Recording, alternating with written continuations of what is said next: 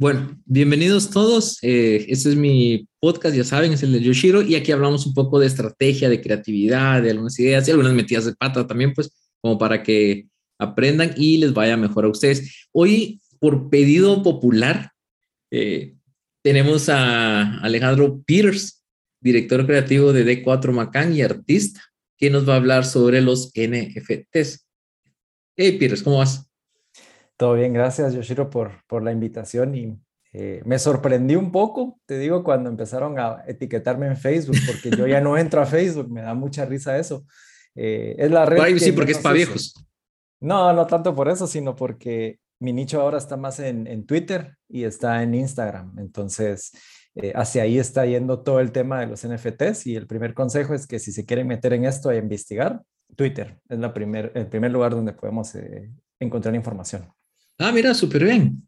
Bueno, y como, como vimos, o sea, al final puse la pregunta en, en, la fanpage, en mi face, y al final todo el mundo empezó justamente a comentar y a pedirte. Eh, y acababa de ver algunos temas sobre que has hecho alguna exposición, que has tenido eh, ahí algo interesante en Nueva York con los temas. A ver, lo que hablamos era eh, hacerlo de una manera totalmente sencilla, vamos, lo más traducido al español para que alguien como yo, que estamos perdidos, que dan para el Día de las Madres, vamos, en el tema de los NFTs, pueda tener claro qué es esto. Primero, ¿qué es, qué es un NFT?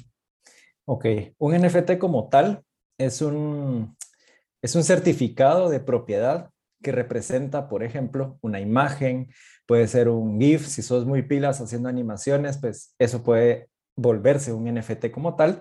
Y en su definición, pues es un token no fungible, ¿sí? Es algo que representa eh, algo único, ¿verdad? Por más eh, complejo que suene, eh, los NFTs, por ejemplo, si vos tenés un podcast, se puede tokenizar como tal y, el hecho de tokenizarlo significa que lo querés volver único, que en algún momento pues tu audiencia lo va a poder coleccionar, lo va a poder comprar, lo puede revender, etcétera. Entonces, en mi caso, yo hago collage como arte y hago NFTs, los pongo a la venta en mercados o marketplaces, como le llamamos, y simplemente es algo único, ¿verdad? Mi collage, pues le pueden sacar copias y todo lo que querrás, como, como dicen los chistes, ¿verdad? Dale clic derecho, guardar, pero lo que pasa es de que si vos me compras un collage, sos el único dueño de ese collage, lo puedes revender. Otra persona, si lo quiere revender, pues eh, que tenga suerte con eso, ¿verdad? Porque lo que estamos haciendo ahora es pues eh, digitalizando eh, los activos. Ahora puedes vender incluso un NFT como una propiedad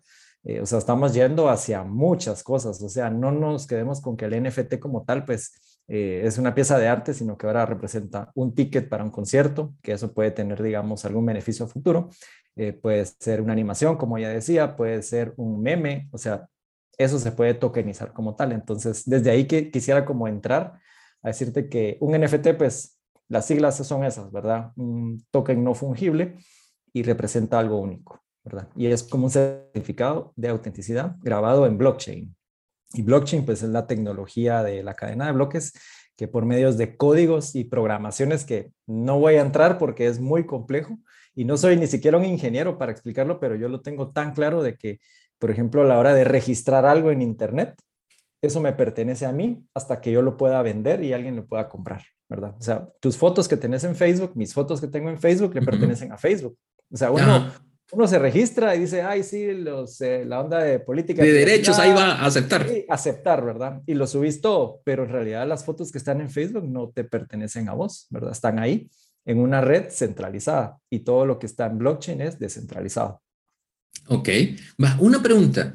lo primero que salta como que cuando uno habla sobre el tema o escucha sobre el tema de los NFTs es, ¿qué diferencia tengo entonces entre que uno sea mío, a, como decís vos, el clic derecho que le hace internet y bajar la misma imagen y tenerla. O sea, ¿cuál es, dónde está la percepción de, cuál es la diferencia? Acá estamos hablando de valor. Pensemos un minuto, por ejemplo, eh, yo tengo una obra ahorita, ¿sí?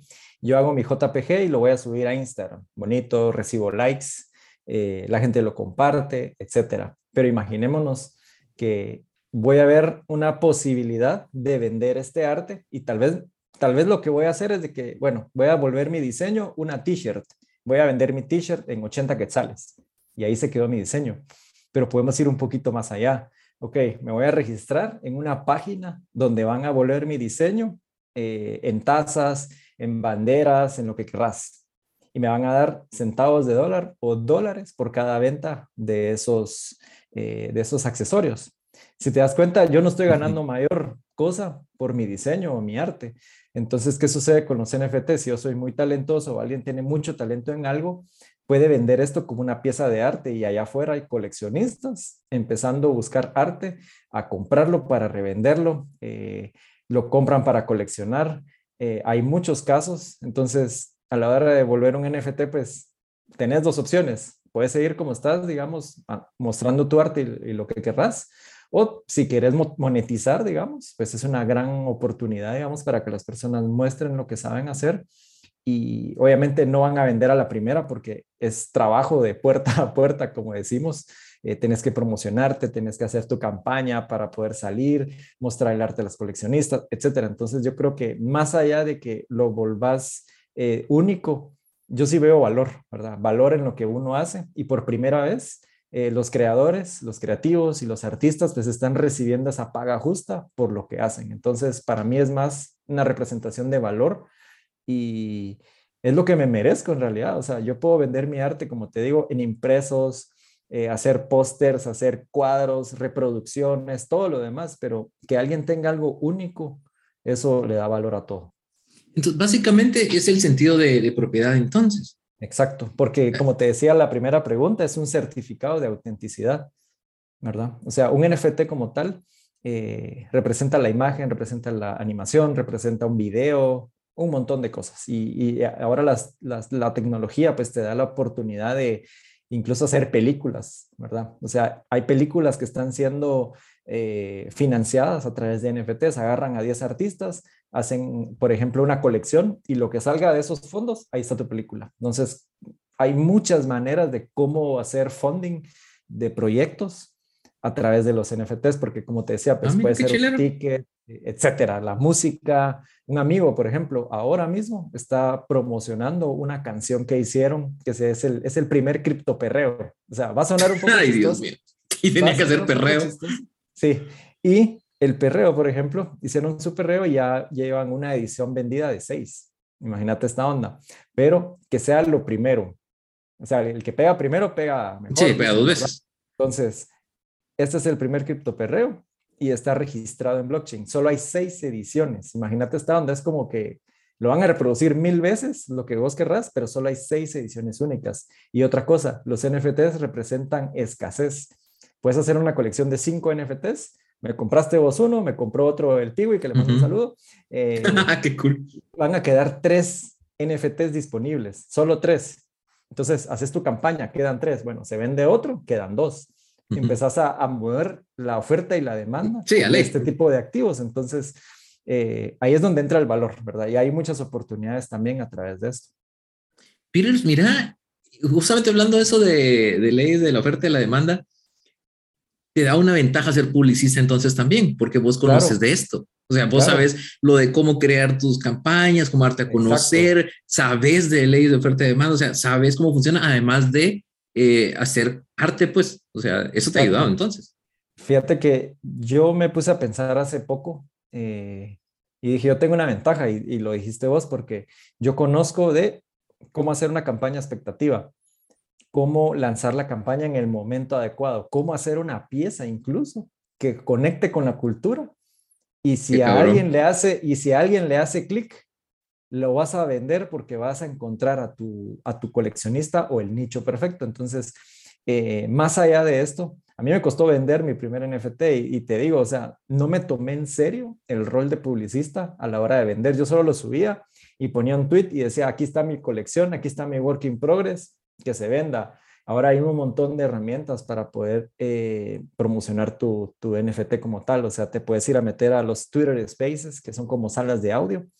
Te puedes ir a meter a salas de Clubhouse.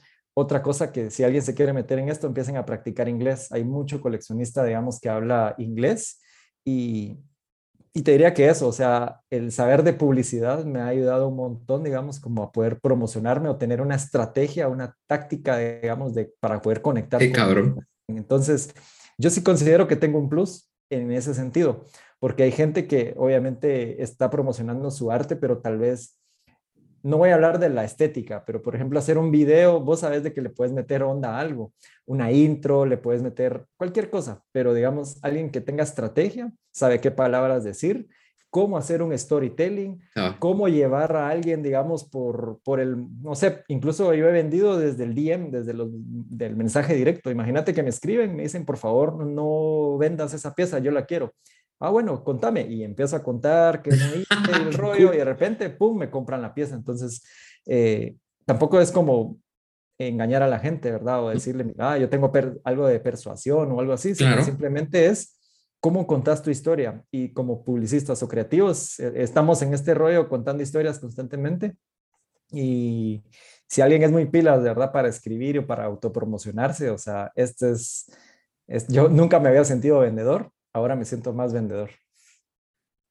Mira qué chidero, va. Y volviendo al inicio, a ver, ¿cómo fue que empezaste? Estás hablando que vas un año. un año, un año. Y pico. Sí, un año y pico. Pero pasaste de un año de, de, que se te ocurrió y hace poco dos piezas tuyas estuvieron eh, en una galería en Nueva York. O sea, ¿cómo pasas de ese, no tengo ni puta idea de qué es esto, a eh, Nueva York y a estar haciendo esto? Fíjate que un amigo que tenemos en común con Sua, mi esposa, eh, él es de, de, Austria, de Europa. Entonces, sabes de que del otro lado hay un montón de, de cosas que en América llegan tarde, ¿verdad? Y mm. eso, o sea, pasó en el 2019. Este amigo eh, nos habló, bueno, le habló a Sua, mejor dicho, ¿verdad? Como ella es la ilustradora y todo el rollo. Y, y le dijo, mira, deberías de vender tu arte en NFTs. Y yo como, ¿qué es esa cosa? O sea, se come, se, se, le echa se le echa limón o qué, ¿verdad? La onda es de que yo como soy bien chute, me quedé con ella en la, en la charla, ¿verdad? Porque él habla solo en inglés. Y, y nada, pues fue como entender un poquito del sistema. Y yo te digo, me estaban hablando en, no sé, cantonés, una en no, entendía nada, no entendía nada. Decía, pero lo que más me resonaba era, ¿por qué, por qué va a vender eh, JPGs? ¿Qué es lo primero que uno piensa? Ajá, porque vos decís, pero si tenés un mercado, por ejemplo, lo que te decía, tasas y todo lo demás, y cuando entendí el concepto de es algo único y que se le da mucho valor para la persona que lo vende y lo, lo compra, dije, ok, aquí hay algo, ¿verdad? Pero te digo, eso fue en el 2019. Hasta el 2020, entrado a finales de año del 2020, justo antes de la pandemia, eh, empezó a hacerme clic porque yo vi un post, no en Facebook, no en Twitter, ni en Instagram, un post en LinkedIn que hablaba sobre NFTs. Y en ese entonces mi, mi feed de LinkedIn no era como el, el, ideal, ¿verdad? O sea, me salían cosas de negocios y cosas que yo no, no sigo. Es random. Ajá. Y cuando yo vi el, el, poder de los NFTs, yo, esto ya lo había entendido hace un año, pero lo dejé allí, ¿verdad? Y cuando me puse a investigar y que estaban vendiendo colecciones y que hacía esto y lo otro, recurrí al, al amigo de, de Sue, le dije, hacenos por favor otro, otra charla, etcétera, y con gusto nos habló. Y desde ahí dije yo, bueno, me voy a meter a esta onda a ver, y me fui de cabeza, o sea, me metí como en ese agujero de, de, de, conejo. me fui, mano, de cabeza, y, y SWAT pues no, no entró en el mismo momento porque ya estaba pues trabajando proyectos personales y de, la U. El tema es de que yo sí me fui de, de chute, yo me fui. Me fui y empecé a entender el ecosistema empecé a entender la tecnología, eh, sí investigué un montón y cometí un montón de cagadas. O sea, te digo, me registré en páginas que hacen trading, porque una cosa son los... ¿Qué es eso? Una, una, una cosa son las criptomonedas, la inversión, el manejo, las ventas y otra cosa son los NFTs. Son dos mundos distintos. Muchas veces la gente relaciona el Bitcoin con la blockchain. Sí tienen que ver, pero por ejemplo un Bitcoin no es igual a un NFT. O sea, son cosas distintas, ¿verdad? Eh, el tema es de que me tocó aprender a, cuentazo y como te decía, me registré en un montón de páginas y lo que hacían era llamarme. Me llamaron de Argentina, me llamaron de México, de Venezuela. para venderte Bitcoin. para venderme criptomonedas. Yo lo que quería era entender el tema de NFTs. Entonces me llamaban, ah, sí, mira, viste, vi que te registraste. Y yo, ¿por qué me está llamando desde allá, verdad? Entonces ahí entendí que una cosa es lo las, las finanzas descentralizadas y otro tema es los tokens, porque ahí están los NFTs, pues es un non-fungible token, ¿verdad? Entonces, eh, me toca aprender a, palo, como te digo, y, me interesé en las comunidades como tal. Clubhouse fue la, casa donde yo aprendí. Clubhouse es una aplicación de, salas de audio donde la gente se subía a hablar temas de mercadeo. Yo, mi, fin, obviamente, como ser publicista, pues eh, marketing digital, eh, redes, todo este rollo. Y ahí también estaba el tema de los NFTs. Entonces me empezó a resonar y dije, me voy a meter a esta sala a escuchar y dije, shit, o sea, aquí ya me fui de... Para la Mara que está viendo, ¿esos están en español o están en inglés? Las charlas al inicio estaban todas en inglés, todas, o sea, te estoy hablando de febrero, finales, eh, en Clubhouse y Twitter apenas está haciendo eh, salas en español. Entonces, regresando como a ese febrero 2021, ahí empecé a aprender eh, tuve, un, tuve como mi sidekick, así alguien que estuviera a la par mía, ¿verdad? Un amigo de Colombia que se llama Alex Granados. Y con él empezamos a hacer salas de, de, Clubhouse para hablar de NFTs porque no había nadie. Entonces, entre los dos empezábamos como a abrir el espacio, se unían otras personas, ah, empezamos a crear una comunidad y entre nosotros empezamos a echarnos la mano, ¿verdad? Abrimos un grupo de WhatsApp eh, nos contábamos qué era el, el marketplace, cuál estaba mejor, etcétera. O sea, empezábamos como a armar una mini comunidad y desde ahí cada uno empezó a hacer su propia investigación. Pero te digo, cometí un montón de cagadas porque incluso perdí pisto, pues, o sea, compré monedas que no tenía que comprar. Me gasté como 100 dólares. No era mucho, pero en, ese entonces, o sea... Ah, pero con 100 dólares ya nos compramos un paquetón, pues. Claro. Y, o te vas el, fin de si quieres al puerto, una onda así. El tema es de que a pura cagada aprendí. Eso es una cosa. Y luego, como dijiste, o sea, de ese salto de no saber nada, estar en Nueva York, eh, hay un montón de trabajo. Primero, definir mi esencia como, como artista, porque te digo, era febrero, marzo, en abril, yo todavía no me lo creía vos de lo que estaba haciendo. O sea, yo decía, no, no, o sea, yo todavía no, o sea, el, impostor estaba ahí jodiendo. Me decía, no, es que tus collages no son tan buenos para esto. Yo, así como, bueno, me presentaba como publicista y la gente decía, qué increíble tu arte. Y entonces desde ahí empezás a entender de que hay una apreciación sobre lo que haces. Entonces dije, bueno, ahora sí me voy a poner artista y a la, a la jodida, vamos, o sea, ya, ya no, ya no, o sea, ah, voy a empezar a, creerme esta onda y empecé a trabajar en mi craft. Eh, vos sabes de que el craft es algo importante en la vida de, de un artista, o sea, desde que si sabes escribir, si sabes hacer video, el craft le da ese plus. Entonces empecé como a esforzarme un poquito más eso me llevó a que en una sala de Clubhouse me, descubriera un colectivo. Y este colectivo fue el que me invitó a presentarme con una comunidad americana y anglosajona. Y esta gente fue la que me dijo, mira, te queremos meter en el, en el pool de artistas. Entonces, cuando hayan exposiciones, te vamos a, llamar y si aplicas y quedas, te vamos a llevar a los eventos, ¿verdad? O sea, virtualmente. y, y, me metí y te digo que he estado en cuatro exposiciones de ellos ya dos en Nueva York.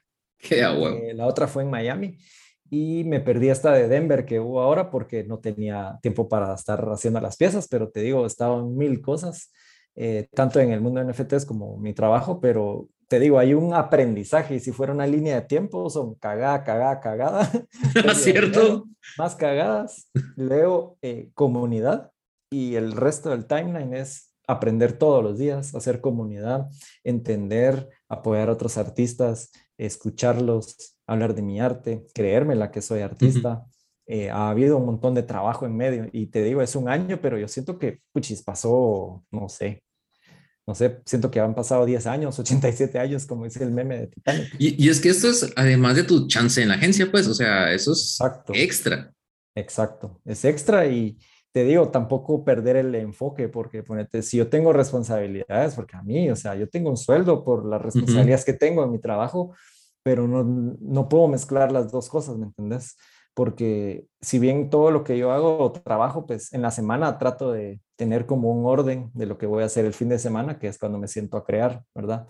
Entonces, eh, eso te diría yo que tener la disciplina de tu trabajo, que no lo dejes ahí perdido, pero si vas a enfocarte a hacer NFTs y todo lo demás, como que dividas bien y a mí me, me está costando todavía un poquito ordenarme, ¿verdad? Porque ahora que, que, tengo un poco más de experiencia, me dicen, mira, ¿quieres hacer un NFT para esta exposición? Y yo, bueno, y de repente me agarra el tiempo, vamos, entonces estoy como en esas también. estoy tratando de, ordenar más mi tiempo. No te digo que soy como el mejor ordenando o gestionando a veces, pero eh, sí, creo que he mejorado un montón en un año, te soy sincero, he mejorado. Ah, mira, ¿y cuál es el primero que hiciste? ¿Te acuerdas? Te tienes que acordar del primero. Sí, me acuerdo del primero. Ahora bien, aquí entra, aquí entra el tema de los conceptos, las ideas, aquí entra todo eso, ¿sí? Entonces, uno hace arte porque primero tenés, voy a decirlo así, si alguien tiene un talento para pintar, va a hacer arte porque sabe pintar, ¿verdad? O tal vez tiene una expresión o, o digamos, se pone a escuchar música loca y tira pintura, o sea, cada uno tiene como un concepto. En mi caso, yo me fui por lo publicista, o sea, dije yo, bueno, tengo este concepto, por ejemplo, era, voy a dividir las siglas NFT como tal y las voy a usar, por ejemplo, con textos en glitch y decía NFT no fucking tacos, por ejemplo, y hacía otra imagen que decía eh, no fucking time, pero todo era con no fucking algo, ¿verdad? Y yo en mi cabeza era, puta, qué buen concepto, así como nadie la ha visto en los NFT, así según en mi cabeza, esto era lo ideal, era lo increíble. Yo lo subí y grillos, o sea, nadie, a nadie le resonaba, a nadie le gustaba, era como, incluso pedí opiniones en un grupo de Telegram y era como, ah, está chévere, pero no pasa nada, ¿verdad? Y yo dije, puta, o sea, entonces... ¿Por qué no pasa nada? Sirve, no pasa nada con un concepto, porque yo encontré un concepto eh, quebrando todas las, las siglas, vamos. O sea, eso, las de construir, mejor dicho. Y dije, a la mierda, yo lo que hago son collages, ¿no? ¿Por qué chingados estoy haciendo esta cosa, vamos? Porque para mí no era un, no era arte eso, sino era, era un hallazgo, más que todo. Y desde ahí dije yo, a la chingada, borré esos NFTs y me empecé a enfocar en el collage y empecé a hacer el collage. Y vi que, por ejemplo, había alguien que estaba haciendo collages, pero para mí no eran como, o sea, tenía mi punto de vista que era, bueno, a mí no me gusta ese tipo de collage. Y empecé a investigar qué había de collage en NFTs y todo lo que había era lo muy tradicional, o sea, siempre lo digo, pues como que el auto, la luna, el espacio, la mujer con la cabeza cortada, como que todo lo vintage, el collage está relacionado a lo vintage. Y yo dije, yo quiero hacer algo con una mezcla de diseño, soy diseñador gráfico. Entonces yo le meto la estética, me gusta pensar bien qué va a ser el collage, eh, jugaba con recortes, digamos, que coincidieran con otro y así. Entonces yo empecé a crear un estilo, ¿verdad? Y, eso creo que fue lo que me ayudó a diferenciarme de otros, de otros artistas que hacen collage. Entonces, desde ahí encontrar tu esencia de primero, cuál va a ser tu discurso y por qué lo haces, ¿verdad? Entonces yo lo hacía porque primero, eh, para mí era como un escape. Y ahora tengo un segundo discurso y es que todo lo que vos haces en blockchain queda para siempre. Nunca se va a poder borrar porque está escrito sobre la cadena del código. Entonces se vuelve eterno. Y ahora mi discurso y el, y el ah. concepto y el concepto que el concepto publicista, huevos. y el concepto que yo encontré es del papel a la blockchain y yo lo que estoy haciendo es dándole una segunda vida al papel. Ese es mi concepto. Le doy una segunda vida al papel, ¿verdad? Una vida eterna porque estoy haciendo algo, lo registro y ahí quedo para siempre. Entonces, He rescatado ah, cosas que están en la calle, por ejemplo, eh, espero que nunca se enteren, ¿va? pero acá tenían una, una, enciclopedia que la habían tirado literal y estaba ahí y la fui a agarrar. Le dije al señor, ¿me la regala? Sí, llévesela. Y la empecé a cortar y todo, pero ponete, estoy rescatando algo que estaba en Pero se le voy a sacar pistas en su enciclopedia, le dijiste. Entonces, ponete, yo lo que agarro es de que, o sea, todos los días tiras papel, todos los días hay alguna revista que ya no te sirve y la tiras. ¿Sabes? De que la recorto, les tomo foto, guardo el recorte y lo que hago es de que lo vuelvo eterno en la blockchain. Entonces, para mí representa un montón de, de valor eso, pues. Y no te voy a decir que, ay, es que yo reciclo, o sea, puede ser que mi speech vaya hacia eso después, pero creo que mientras tu, tu arte sea o haga algo eh, independientemente por el, la, ecología y lo que querrás, pero o sea, algo tiene que, uno tiene que tener algo siempre, digamos, que te diferencie de los demás. Arte puede ser cualquiera, o sea, todos pueden pintar, puede, todos pueden escribir, pero hacer algo que te haga único, siento que es lo que hace la diferencia. Bueno. Está chileno eso de lo de volverlo eterno, ¿sabes? Hay un buen pensamiento ahí. Exacto. Eh, porque al final, ahora, eso se te puede destruir, pues, eh, pase lo que pase, pero... Sí, exacto. Mira, mira qué interesante. Ahora ponete ahí eh, en el código. La gente, yo he visto eh, gente que se tatúa códigos porque ponete un, un NFT como tal. Vos puedes ver el, el, numeral, vos, toda la, la, serie del número que queda registrada. Entonces, eso es algo único. Hay gente que se está tatuando números porque es algo único. Es, es gente más romántica, vos, que está como obsesionada con esta onda, pero desde ahí creo yo, o sea, primero encontrar un buen concepto que vaya con tu arte o cómo te vas a promocionar todo eso, en realidad como mercadólogos, publicistas o creativos, pues yo creo que agregan mucho a la persona que entra en esto. Y te digo algo, para hacer un, como un paréntesis en eso, eh, las agencias van a empezar a, a, mover sus ojos a esta tecnología y a hacer coleccionables, o sea, marcas, etcétera. Coca-Cola acaba de sacar algo también. Exacto. O sea, y ahí hay una, pues, hablan de que hay una posible estrategia de que vaya a poder empezar a premiar a la gente que ha adquirido sus NFTs, pues, o sea, a la hora de darle entradas a conciertos o algún contenido exclusivo. Eh, imagínate, imagínate esta hora.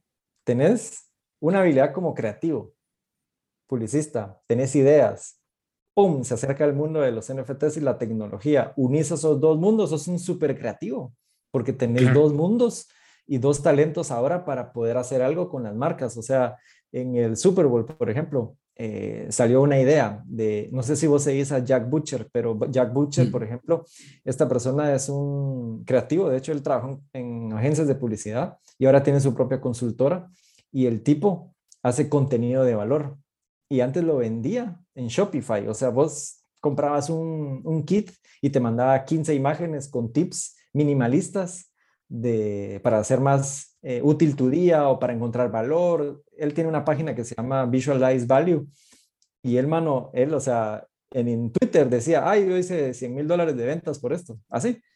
Y ahora el cabrón vende NFTs. Todo lo que él, él hace es encontrar o hacer hallazgos de cosas interesantes de, de, de la cultura NFT. El cabrón lo vuelve un NFT y le tiran bits y se está haciendo una plata ahí increíble porque es creativo, pero él, él tiene el uso de la creatividad, él tiene ese chispazo, eh, el hallazgo, lo vuelve un NFT, pero de una manera minimalista.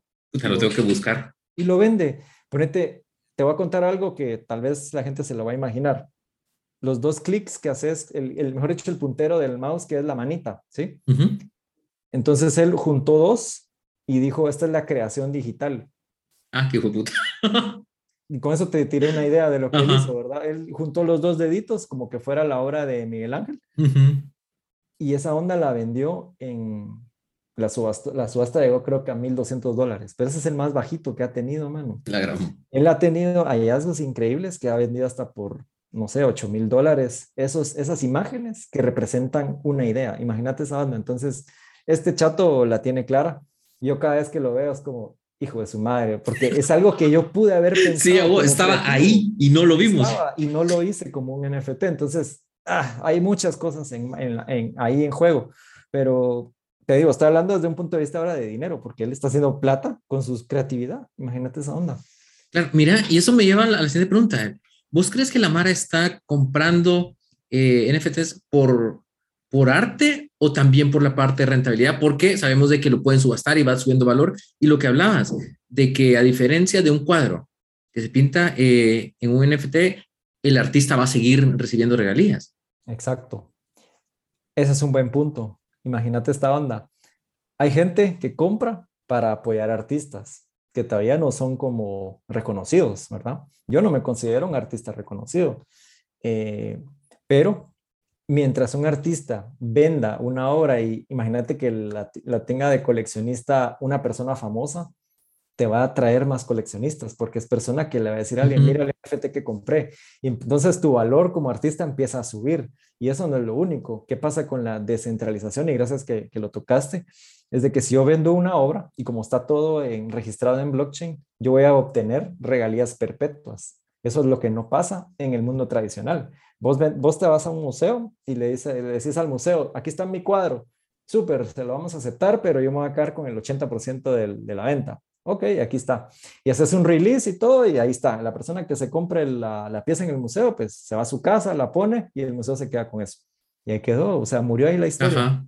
Pero ahora con los NFTs, eh, yo vengo y en un marketplace decido los royalties o las ganancias a futuro sobre la venta de este activo. Entonces, por ejemplo, yo te vendo a vos una, vos me compras una obra, mejor dicho, ¿sí? Y vale 100 dólares.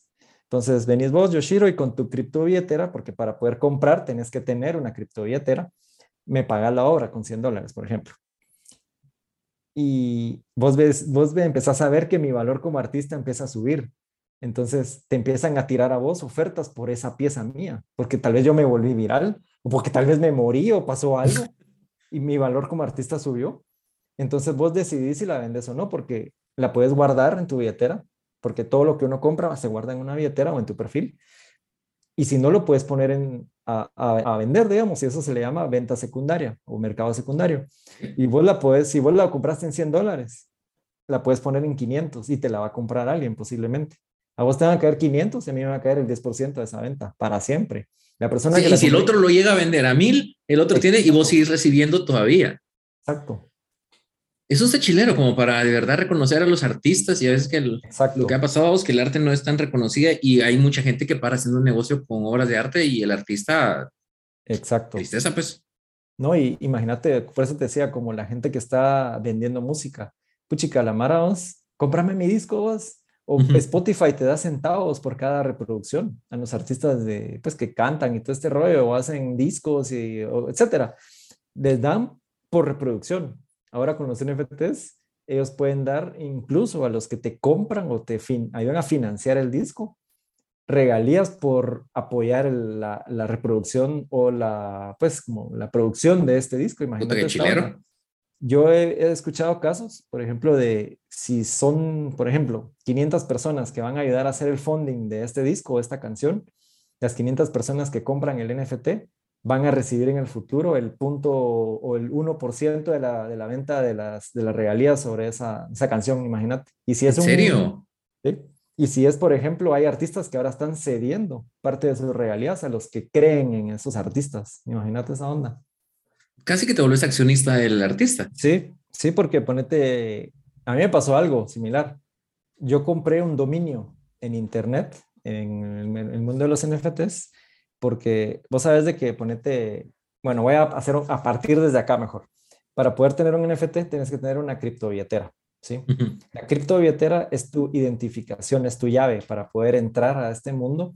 Y, por ejemplo, te puedes decir, Yoshiro, saca tu MetaMask.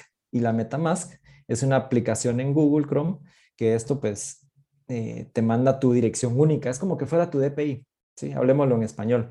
Es como que fuera tu DPI. Entonces, vos tenés tu DPI, yo tengo el mío y están en, el navegador, ¿verdad? El tema es de que hay una página que vende dominios de Internet para NFTs. Entonces yo compré, por ejemplo, alejandropeters.eth y el ETH significa Ethereum, porque En, blockchain hay diferentes redes blockchain, entonces una de ellas es Ethereum. Y es la primera que salió, ¿verdad? Que es como que la más, de las más eh, fuertes. hay un montón, hay un montón, ¿verdad? Pero te digo, o sea, hablando de, de, historias como de blockchain, pues todo lo que está en Bitcoin, etcétera, pues tiene sus propias redes, ¿verdad? El tema es de que con Ethereum y este dominio como tal, eh, yo lo compré, en, si no estoy mal, en agosto del año pasado y compré mi dominio, me costó 5 dólares el dominio, pero cuando vos usas la red de Ethereum, uno tiene que pagar un fee por usar esta red, ya que estamos hablando de una red que es descentralizada, pero que no todos tienen acceso a esta, porque sabes de que si no estás con la wallet o la criptobilletera, pues no puedes navegar, es como que fuera otro tipo de internet, ¿sí? Y le llaman el eh, gas, ¿verdad? le llaman el gas, que es un fee, exacto. Entonces de gas yo pagué 60 dólares de gas. Entonces, hace la cuenta, yo gasté 65 dólares, ¿sí?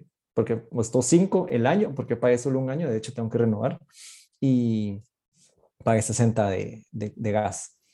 La onda es de que yo vengo y, y, digo, puchis, qué chilero, ahora mi dirección de, por ejemplo, si alguien me va a mandar un NFT, yo le tengo que mandar el chorro de números ¿verdad? Porque en tu billetera tenés ese número como de DPI y vos le das copiar y mandar. Ahora yo le digo a alguien, mándamelo a alejandropeters.ath y ahí está mi dirección. Entonces es más fácil decir eso para que te manden cosas, ¿verdad? O si vos tenés que dar tu dirección, pues alejandropeters.ath. La onda es de que cuando yo compré el dominio, a mí me premiaron por creer en el proyecto.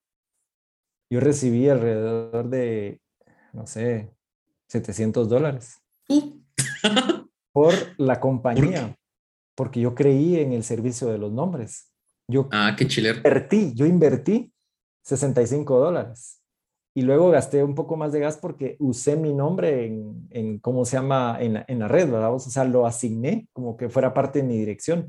Entonces me premiaron.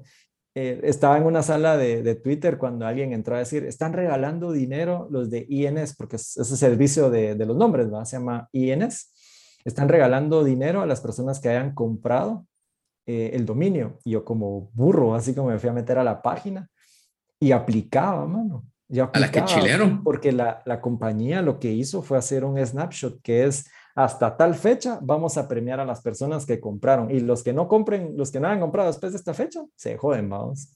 Pero eso lo comunicaron en sus redes, yo ni en cuenta, mano. La onda es de que cuando vengo y me metí a la página y, me metí, y metí mi wallet para, pues, para registrarme y todo lo demás, decía que aplicaba y de la nada me cayeron como 600 dólares, ¿no? 600 dólares del aire, porque la gente lo que hace es de que eh, esto lo volvieron, imagínate cuánta gente compró desde hace años los dominios de, Ethereum. Entonces, es como que repartieron entre todas las personas un porcentaje de sus Ah, qué chilero. Entonces, la descentralización está haciendo esto, vamos, a través de las DAOs. DAOs es un concepto de eh, organizaciones eh, autónomas descentralizadas. Entonces, lo que hace es de que esto es como un concepto de cooperativa. ¿sí? Entonces, esta empresa se volvió una DAO, una, pues una como cooperativa, y todo lo que habían ganado en dinero lo repartieron entre las personas que habían invertido en ellos. Entonces, es una manera de, de, premiar. Y en diciembre, pues, me cayó otro dinero extra por usar OpenSea, que es el marketplace. Entonces, ahorita estamos hablando de tokens. Lo que hacen es de que te reparten un token que equivale a algo en dinero, pues, en este caso, dólares. Entonces, dependiendo cómo se haya movido el mercado o si la gente está invirtiendo, metiéndole más plata a esto, vas a recibir más tokens y más tokens. Entonces yo tengo en mi billetera, por ejemplo, tokens ahí guardados. ¿Vos qué chilero? Entonces, Mira, esto es súper interesante y es de lo que poco se habla. Exacto, porque digamos, siempre que se habla el tema de NFTs, decís, ah, es que es el mono, es que es el pixel, es el muñeco, es que es el arte, etc. El gato, el meme hay un montón de cosas, vamos. Entonces, ponete, los tokens son como una manera de recompensar a las personas que crean en proyectos. En diciembre salió un proyecto tirándole shit a, otra, a, otro, a otro marketplace y ellos regalaron, yo me gané mis 200 dólares, vamos. Por del aire, porque yo había usado la otra plataforma. Entonces, ahorita hay un montón de, de marketplaces o empresas, estas como cooperativas, las DAOs, que van a empezar a recompensar a las personas que crean en los proyectos. Es como, ¿te acuerdas de Kickstarter, va? Ajá. Ah, creen mi reloj, que no sé qué, no sé cuánto, y das una plata y al final te dan un prototipo de lo que invertiste. Eso está pasando ahorita con este tipo de empresas, las DAOs, o mejor dicho, organizaciones, ¿verdad? Descentralizadas. Lo interesante de esto es de que no hay nadie que sea mejor que el otro o ponete en la DAO. Vos podemos hacer una DAO, ponete vos, el Pibu y yo, ya que ya lo estamos ya que salió el flaco en el tema. Vale. Entonces hacemos entre los tres una DAO, pero ponete, vos puedes dar 100 dólares, yo puedo dar 50 dólares y el pibe va a dar 3 mil dólares. Pero ese no da, ese es bien cool. Tengo una historia ahí por el concierto de Facundo. pero que aquel haya dado 3 mil dólares no significa que sea mejor que nosotros o que sea alguien con un cargo más alto. Las DAOs lo que están haciendo es de que los tienen a todos como igualdad. Entonces, él lo que hizo fue inyectarle plata a nuestra DAO. Podemos aceptar a otra persona, y puede dar un dólar si quieres, pero la vamos a tratar igual y, esa persona va a tomar decisiones como nosotros, porque todo es por votos, fíjate. Todo es por votos, no hay nada así como que, ah, es que yo soy el chairman o el CEO. Ajá, o el mayor yo, accionista. Yo decido, yo decido porque yo di más plata. No, aquí en este concepto se mantiene la parte de que eh, es una cooperativa y al final todos somos iguales. Ese es un concepto que se está llevando ahora a cabo eh, a la repartición de tokens y todo ese rollo. O sea, si vos, si el Piwi dio 3 mil dólares y nuestra DAO, ponete, sube el valor del, del, del token, se va a llevar un montón de plata porque Entonces, es un montón de cosas que están pasando y a mí me encanta el concepto, digamos, de, de esto, pues, porque no es solo eso, los NFTs, o sea, no es solo el arte, no es solo las, o sea, hay más comunidades estás conectando con un montón de gente. Yo en mi vida, mano, pensé que iba a conocer gente de Cuba. Dije, o sea, ¿cuándo? Tengo un montón de, de, amigos de Cuba. El, hace dos semanas le compré a un artista cubano una obra que me encanta.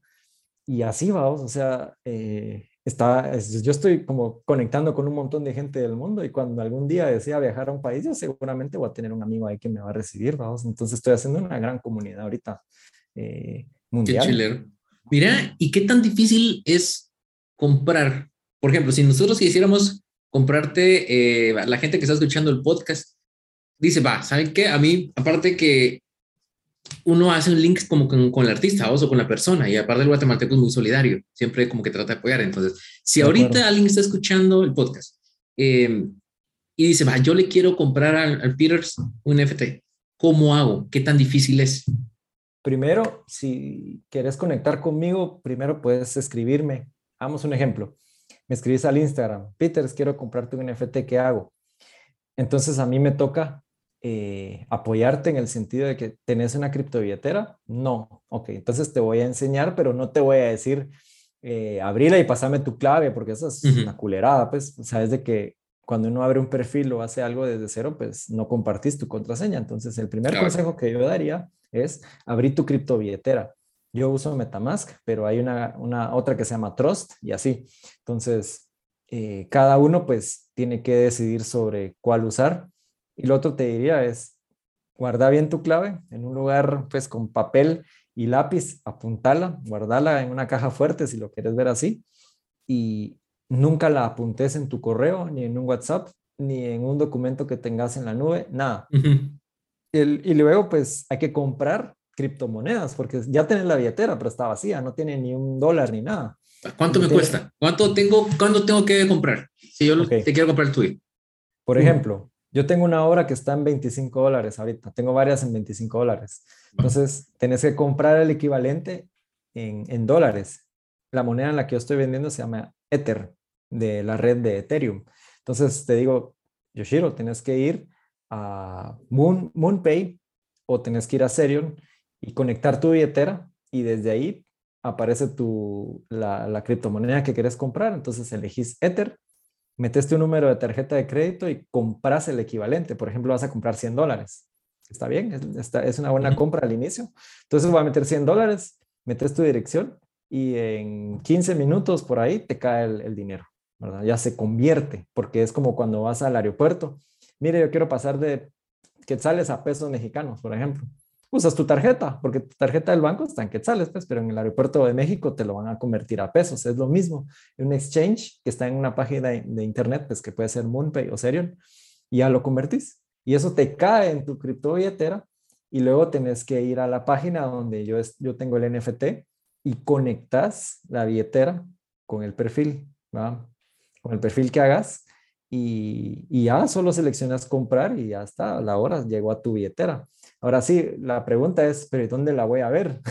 en, tu en tu Metamask, a, la hora que vos te logueas, aparecen los NFTs que has comprado. ¿Y eso los puedo usar para qué? ¿Los puedo poner como fotos de perfil? ¿Los puedo usar? Los puedes usar como foto de perfil.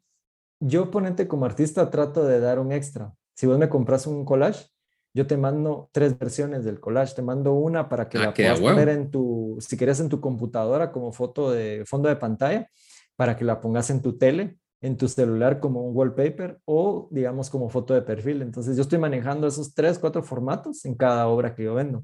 Ah, qué bueno. Un chavo de Brasil me contactó por Twitter y me dijo, quiero comprar este NFT y ni había salido, ni había salido. Yo lo tenía en mi foto de perfil y me dijo, yo quiero ese. Y yo le dije, me dijo, ¿cuánto van a valer? Y en ese entonces yo no había dado mucho valor a, mis obras y le dije, va a valer 35 dólares. Y el chavo me dijo, yo lo quiero y no lo vendas. Y yo, ok. Ah, qué chilero. Aún desde que el tipo de plano se obsesionó tanto con la, con la obra que cuando yo veo mi, mi billetera, 300 dólares en Ethereum, 300 me mandó de más. Y yo le digo, hay un error, le dije, mira, me escribí, le escribí, mira, hay un error porque me mandaste 300. Y, y yo le digo, perdón, es que se activó el Siri, no sé por qué. Perdón. Entonces, yo veo, la, yo veo que me mandó 300 dólares. Yo digo, ¿por qué me mandaste 300? Porque yo me quiero asegurar que no le vendas a nadie más esta imagen. Ah, qué buena onda. Entonces yo desde ahí entendí otra cosa. Sí, o sea, si alguien más valora tanto tu trabajo, ¿por qué vos no? hay gente que, quiere, como te digo, es escasez y es algo único. Este chato tiene el NFT del que, el que yo tenía ahí y él lo tiene en su billetera. Él lo tiene todavía porque ponete la pieza no se ha revendido. Imagínate esta onda. Y el chavo después me habla y me dice, ¿me puedes hacer esto como wallpaper de celular?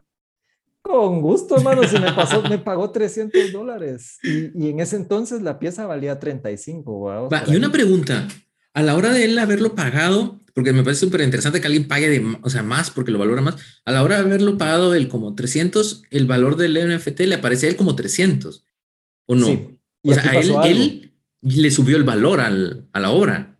Ajá, pero te digo, te voy a contar qué pasó. Esto pertenece a una colección que yo hago de personajes hechos en papel que se llama Paper Dudes, ¿sí? los vi entonces, en Entonces, buena onda. ¿Qué pasó? Yo todavía no había sacado la colección, mano. Yo lo que estaba haciendo era, uno, como publicista, ¿qué haces? La expectativa. En mi foto de perfil tenía el personaje. Sí, en mi foto de perfil tenía el personaje y sí, varias personas me preguntaron, ¿y ese NFT de quién es? Es mío, pero no ha salido. Pero yo ya estaba haciendo campaña de expectativa. Ese es un tip. Después, cuando ya saqué la colección, yo lo subí todo, ¿verdad? Al marketplace, pero a ese no le puse precio, porque ese yo lo transferí directo a esta persona. Yo lo subí porque ya no podía venderlo, ¿me entendés? Yo solo lo subí para que fuera parte de la colección. entonces, si uno se va a mi perfil, va a ver que ese NFT no tiene precio, porque yo lo transferí directamente a la persona que lo compró, ¿verdad? Y los demás sí tienen precio. Y eso es lo, interesante de blockchain, porque ponete, si vos, te metes al perfil, vas a ver que este tiene precio y este no tiene precio. ¿Y por qué no tiene precio? Porque yo lo subí y lo transferí de una vez. Y esa es otra cosa de los NFTs que pueden ser transferibles. ¿Y, ¿Y cómo le da el valor a eso? ¿Cómo a la hora de querer venderlo? A la hora de querer venderlo, él le puede poner el precio que él quiera. Y si él lo vende por mil dólares, mil, dos mil dólares, a mí me va a caer siempre mi 10%, porque yo desde mi página eh, puse y registré que yo quiero un 10% por la venta de cada paper dude. Ahorita no he tenido ninguna venta secundaria en, ese, en esa colección, vamos. Eh, es una colección de 400 personajes y apenas voy por el 44. Entonces, imaginémonos en el futuro que alguien descubre esta colección y la compra en mercado secundario, porque yo tengo más de ocho obras ya en mercado secundario. El tema es de que nadie las va a comprar porque todavía no está terminada o porque tal vez no me haya descubierto alguien que se enamoró del trabajo, etcétera. Pero te digo, eh, este cuate la tiene guardada en su billetera, vamos, si él ahí la tiene, pues, porque la valora, ¿verdad?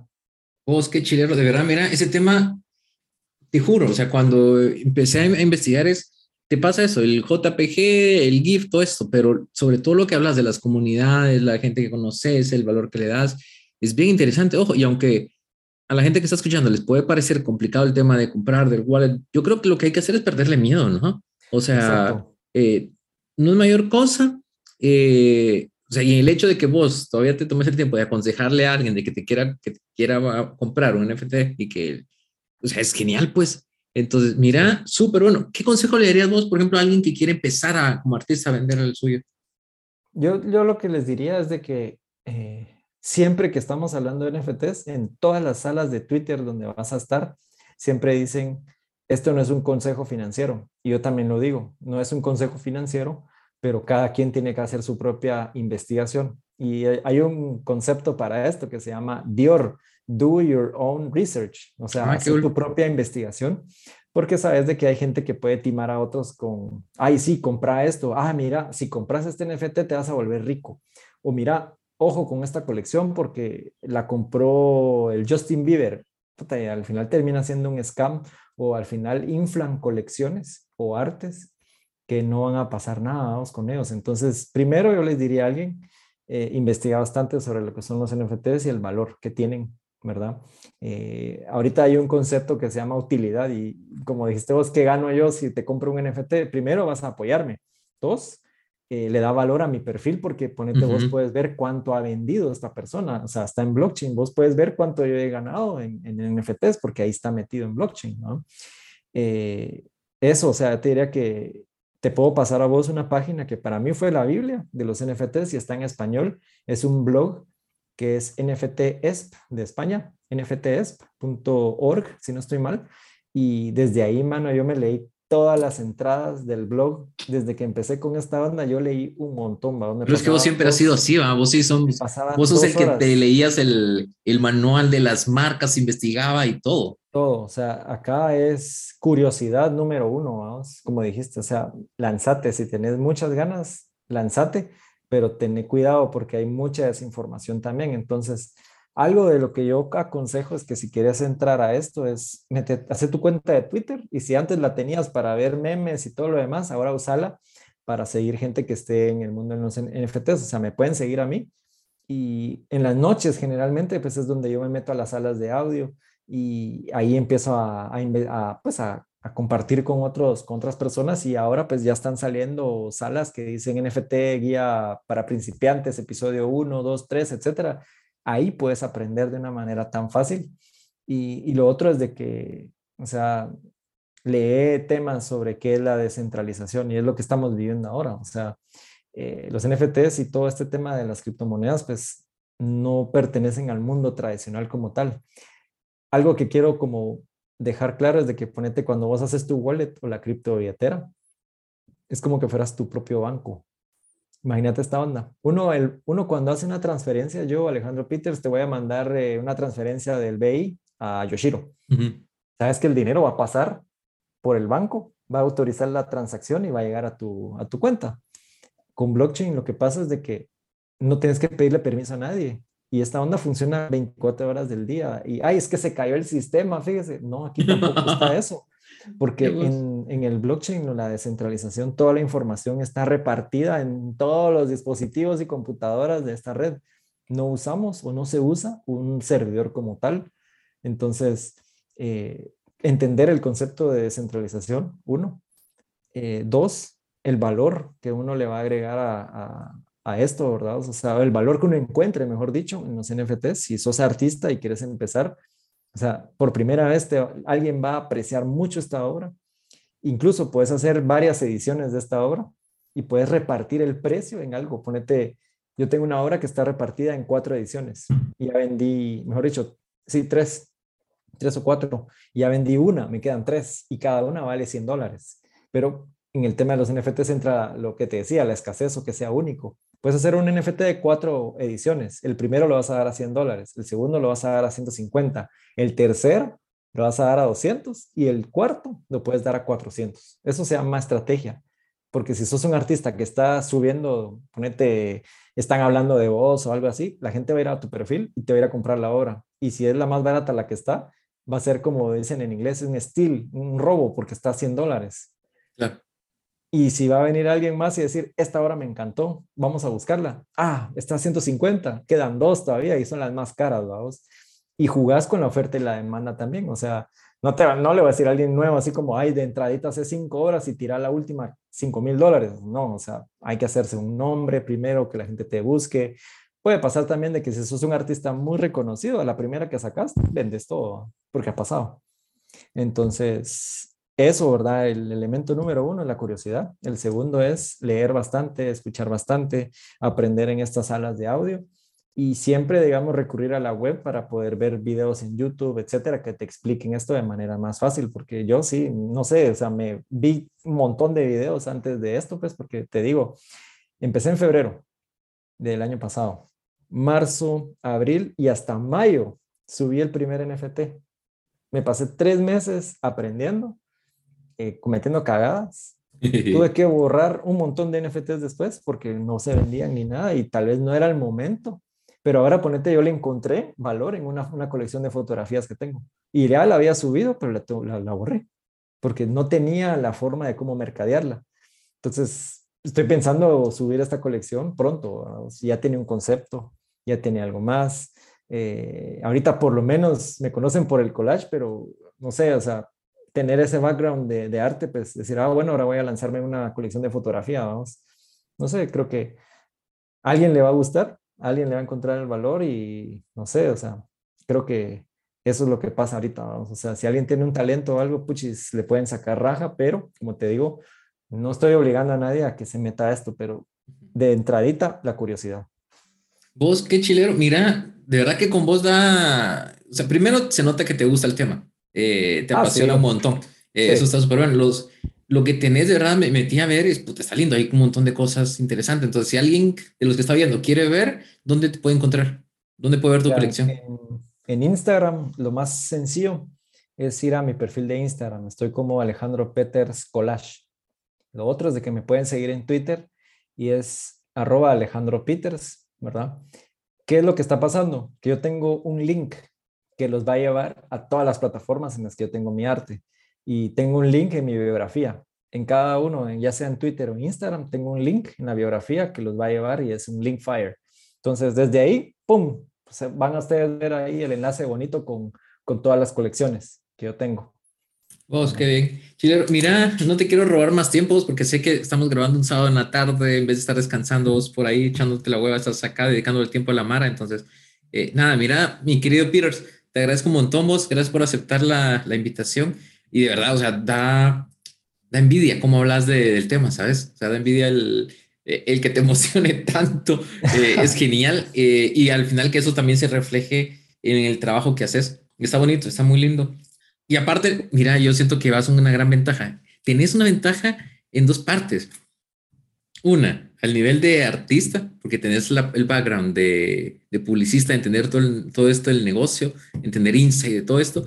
Y aparte, lo que vos mismo decías, eh, le llevas una gran ventaja a, a, otros publicistas también, porque entendés las nuevas tendencias y la posibilidad que tienen marcas de crear cuestiones en NFTs que, que vayan a romperla, pues, o sea, ya estás metido ahí, entonces, de verdad, eh, es de admirar, es de admirar y obligas a, a, meterse uno más, ¿sabes?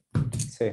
No, y, y, a vos gracias por esto y a las personas que me etiquetaron en el post de Facebook, gracias también porque eh, hay mucha información sobre esto. Eh, a mí me encanta hablar de esta onda. Yo, si me dedicara a esto full, no sé, eh, posiblemente en algún futuro me dedica a esto porque todo lo que está en blockchain en NFT se llama Web3, ¿verdad? Y hacia eso vamos, hacia la Web3. Entonces, eh, gracias por la invitación.